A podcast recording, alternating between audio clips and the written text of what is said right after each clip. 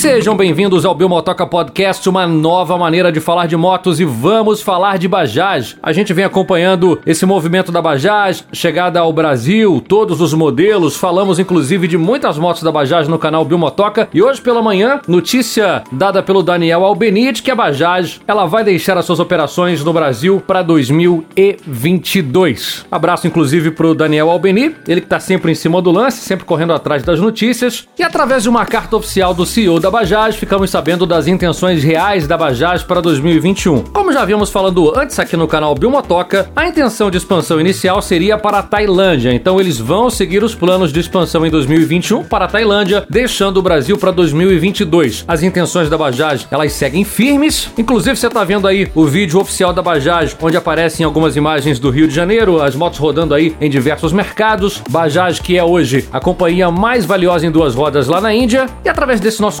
compromisso, pelo menos meu compromisso como você inscrito de deixar você sempre muito bem informado, eu tô passando rapidinho para te deixar essa nota, para te deixar essa informação de que as operações da Bajaj no Brasil, elas ficaram para 2022. Um cenário pandêmico, um cenário realmente muito complicado, principalmente lá em Manaus, o que dificultaria totalmente qualquer chegada, qualquer pretensão de lançar um, uma nova marca, de lançar novas motos no Brasil nesse momento. Até as grandes, as tradicionais, elas vêm enfrentando muita dificuldade nesse momento para atender o mercado brasileiro. Provavelmente por conta da pandemia, a Bajaj ela virá para o Brasil apenas em 2022. A notícia boa é que a intenção é real, cada vez mais forte. A Bajaj virá para o Brasil com a sua operação. Bajaj que já é sócia da KTM, Bajaj que tem parceria com a Triumph, Bajaj que tem esquema também com a Husqvarna. A vinda da Bajaj para o Brasil, ela só tem a somar ao nosso mercado brasileiro. Provavelmente vai impulsionar também a KTM e para galera que curte moto, para galera que curte concorrência, vai ficar melhor ainda. Eu não vou me alongar, a carta oficial foi mostrada no canal do Daniel Albini, ele deixou inclusive um linkzinho lá no canal dele para quem quiser conferir. E pintando novidade, tá na tela do canal Biomotoca, tá lá no Spotify. Fique à vontade para fazer a sua inscrição aqui no canal, para me seguir também no Spotify. Eu não vou parar até te mostrar todas as motos do mundo. Galera, beijo grande, beijo do Bill.